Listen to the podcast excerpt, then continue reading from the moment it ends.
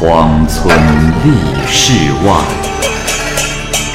孤灯笑蓬莱。雁作人间雨，旷世岂了斋。鬼怪胡银娥，休当孤望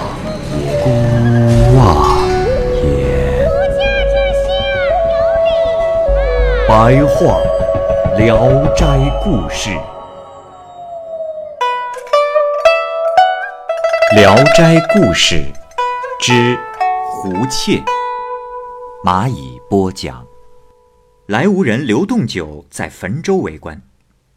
有一天，他在衙署中独坐，忽然听得庭院外面由远而近的传来了一阵欢声笑语。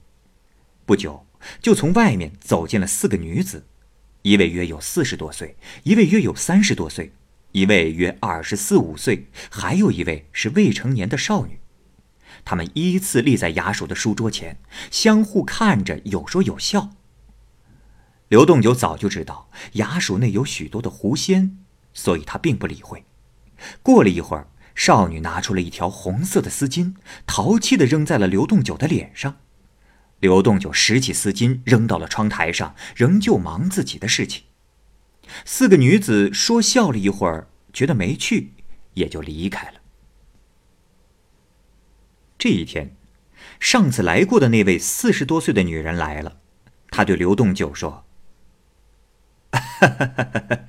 见过大人。上次我们来过，我的妹妹与你很投缘呐。我说大人呐，你可千万不要因为罕见而放弃有一德之长的女孩啊！还记得那天向你抛丝巾的姑娘吗？啊？刘洞九信口答应了。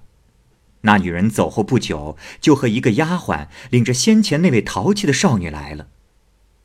他让两个人挨着一处坐着，说：“哎呀，真是一对好夫妻，今晚就是洞房花烛夜。妹妹，你可要好好伺候刘郎啊！”“ 啊，我还有事儿，这就走了。”刘洞九仔细的看那少女，花容月貌，美如天仙。于是就和她交欢相好。事后，刘洞九询问她来自哪里，少女说：“大人，我当然不是人，但实际上也是人。我是前任知府的女儿。当时因为受到狐狸的诱惑而突然死去，家人将我埋葬在了这府内的园中。”狐狸们又施用法术，使我得以复活，因此，我的身子轻灵的如同狐仙。刘洞九听了不信，伸手去摸少女的尾骨，少女发觉了，笑着说：“原来你是用尾巴来判断人狐的吗？”于是他转过身去说：“那你就看看摸摸吧。”从此以后，少女就在衙署里住下，不再离开了。每天有小丫鬟伺候着她，刘洞九的家人也把她尊为小夫人，对她行礼示敬。下人们向他行礼问好时，得到的奖赏也都特别的丰厚。这一天正是刘洞九的寿辰，许多宾客前来为他贺寿，酒席要摆上三十多桌，需要很多的厨师才能完成。虽然刘洞九早就下发公文征调，却只来了一两个厨师。刘洞九气愤之极。胡妾听说了后，就劝他说：“大人，您先消消气儿，不用发愁。已然厨师不够用，就命来了的厨师先回去吧。奴家虽然才能不是很大，可是办三十桌酒席的本事还是有的。”刘洞九一听，大喜过望，命仆人把酒席所需的材料统统搬到了内宅去。家中的人仅仅听到置办菜肴的声音，却看不到他是怎么做的。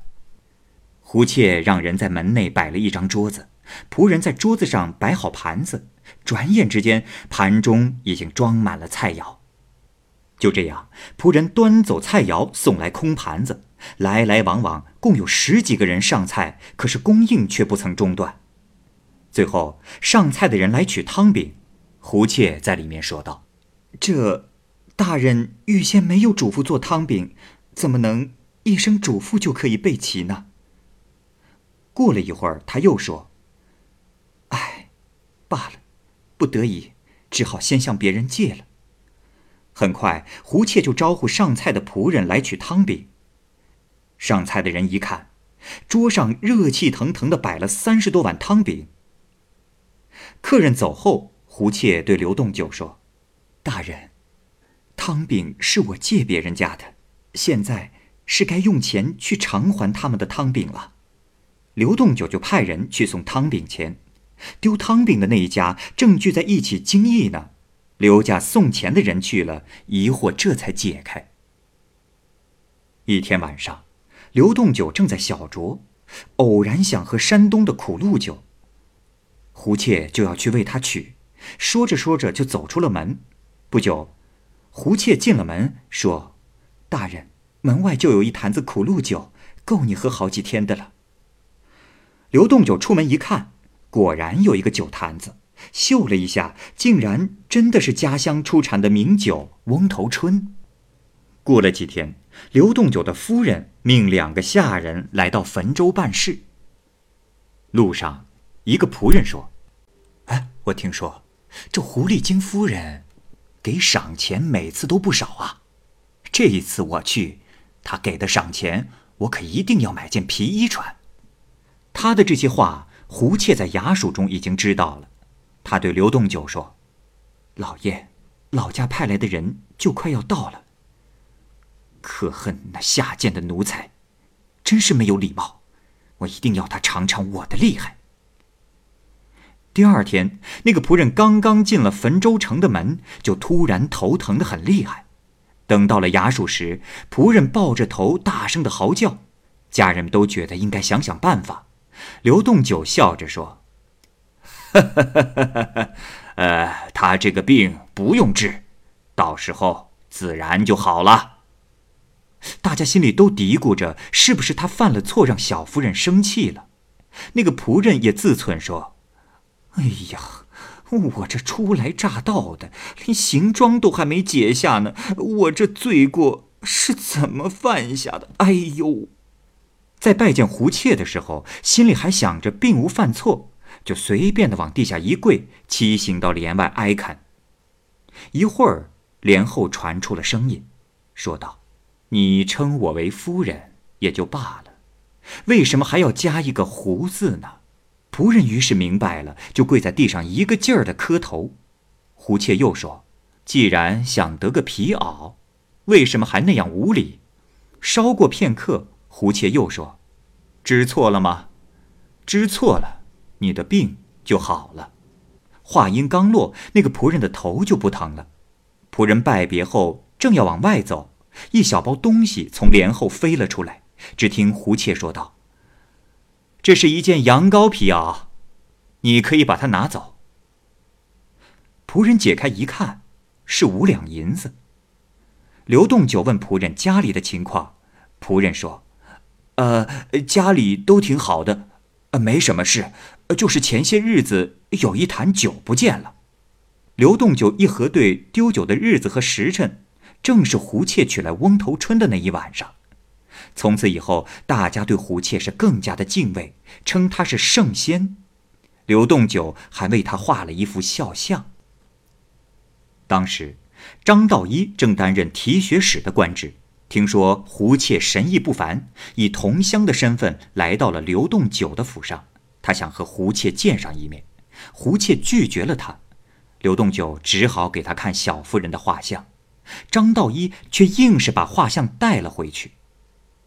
张道一回去以后，他把胡妾的画像悬挂在座旁，时常看着画像，自言自语地说：“哎呀呀，啊，可真是个美人儿啊！”我的美人儿，以你的美貌，到谁那儿去还不行？哼，那个刘栋九，已是白发下垂的老人了。我哪儿一点不比刘栋九强？美人儿，为什么就不来光临我这儿一次呢？啊！胡妾正在衙署中，突然对刘栋九说：“老爷，姓张的那个人不懂礼数，看来我要稍稍的惩罚他一下了。”一天，张道一又对着画像祷告，忽然觉得似乎有人拿着戒方击打他的额头，头疼的好像要炸开了一样。张道一大为的惊惧，立刻遣人送还了画像。张栋九反问张道一的家人为什么会把画像送回来，张道一的家人隐去了真情，胡乱的对应了一句。张栋九笑着说。哈哈哈哈哈！呃，那你家主人的额头现在还疼不疼了？张道一的家人看瞒不过去，这才说了实话。不久，刘栋九的女婿齐生来了，也想见胡妾一面。胡妾坚决的拒绝，齐生坚持请求见一面，刘栋九就劝胡妾说：“哎呀，夫人。”他是我们的家人，为什么就不能见他一面呢？啊，胡妾说：“哎呀，老爷，你有所不知。我，哎，女婿来拜见，我必须是有所馈赠的。他对我的奢望太高，我无法满足，所以才不见他。既然他一再的求见，那只好答应他十天以后再见吧。”十天以后，齐生来到了胡妾的房间，在帘幕外行礼并致问候。只见小夫人的面貌隐隐约约，他不好仔细的看，就告退出来了。走出数步之后，又忍不住回头看看。只听胡妾说：“女婿回头了。”说完大笑不止，声音像猫头鹰叫一样。齐生听了之后，吓得两腿发软，摇摇晃晃的，跟丢了魂儿似的。出门后坐了好久，这心才稍微定了下来，说：“啊，真是太吓人了！刚才听到这样的笑声，犹如霹雳震耳，竟然觉得身子都不是自己的了。”不一会儿，一个丫鬟奉胡妾的命，赐给了齐生二十两银子。齐生收下后，对着丫鬟说：“且慢，是不是搞错了？”圣仙每天和我的丈人在一起，对我应该有所了解，难道不知道我一向花钱大手大脚，不习惯花小钱的吗？丫鬟把这番话转告给了胡妾，胡妾听了后说：“，我岂会不知他的品行？但是最近手头有点紧。前些日子我们结伴到汴梁，汴梁被黄河河神占据了，到处一片汪洋。”存钱的库府也被水淹没了，我们钻到水里各自捞取了一些银子，哪里够供应他的贪婪？况且，即使我能够给他丰厚的馈赠，恐怕他也福分太浅，无福受用。对于所有即将发生的事，胡妾都可以未卜先知。刘栋九一遇到疑难的情况，就跟他一起商量，没有不能分辨明晰的。有一天，刘栋九正和胡妾并肩坐着，胡妾突然惊慌失措地说：“大人，不好，将会有祸事来临呐！”刘栋九惊讶地问家人的情况，胡妾说：“啊，别人都没事，只是二公子令人担忧啊。这个地方不久以后会变成战场，大人呐。”你得赶紧上书，寻一个理由，远远的离开这里，才能平安无事啊。刘栋九就按照胡妾说的，向上司请求出差，上司就委派他亲自押运粮饷到云南贵州一带。从汾州到云南贵州，路途遥远，闻听此事的许多人都对他表示同情，只有胡妾向他祝贺。不久，镇守大同的总兵江襄反叛朝廷。江襄的叛军攻陷了汾州，刘栋九的次子正好从山东赶来看望父亲，遇上叛军被害死了。汾州沦陷的时候，官府的大小官僚全部遇难，只有刘洞九因为到云南、贵州出差，才得以幸免。朝廷平息了叛军之后，刘洞九又回到了汾州。接着，他又因为受到一桩大案的牵连而受到了责罚，生活上三餐都供应不上。尽管如此，当权的官员还是对他多方勒索，所以刘洞九处境困顿，万分愁苦。胡妾这时说：“大人不要发愁，床下还有三千银子，可以供我们花费。”刘洞九大喜过望，问：“啊，夫人，这些银子是从哪儿偷的呀？”胡妾说：“大人，天下没有主的东西取之不尽，咱们还用不着偷。”后来。刘洞九借助胡女的谋划，得以脱身返乡，胡妾也跟着他一道回去了。又过了几年，胡妾突然走了，留下了几样东西放在包里，其中就有家里遇到丧事时挂在门上的小丧幡，有二尺多长，大家感到十分的不吉利。这件事儿没多久之后，刘洞九也跟着亡故。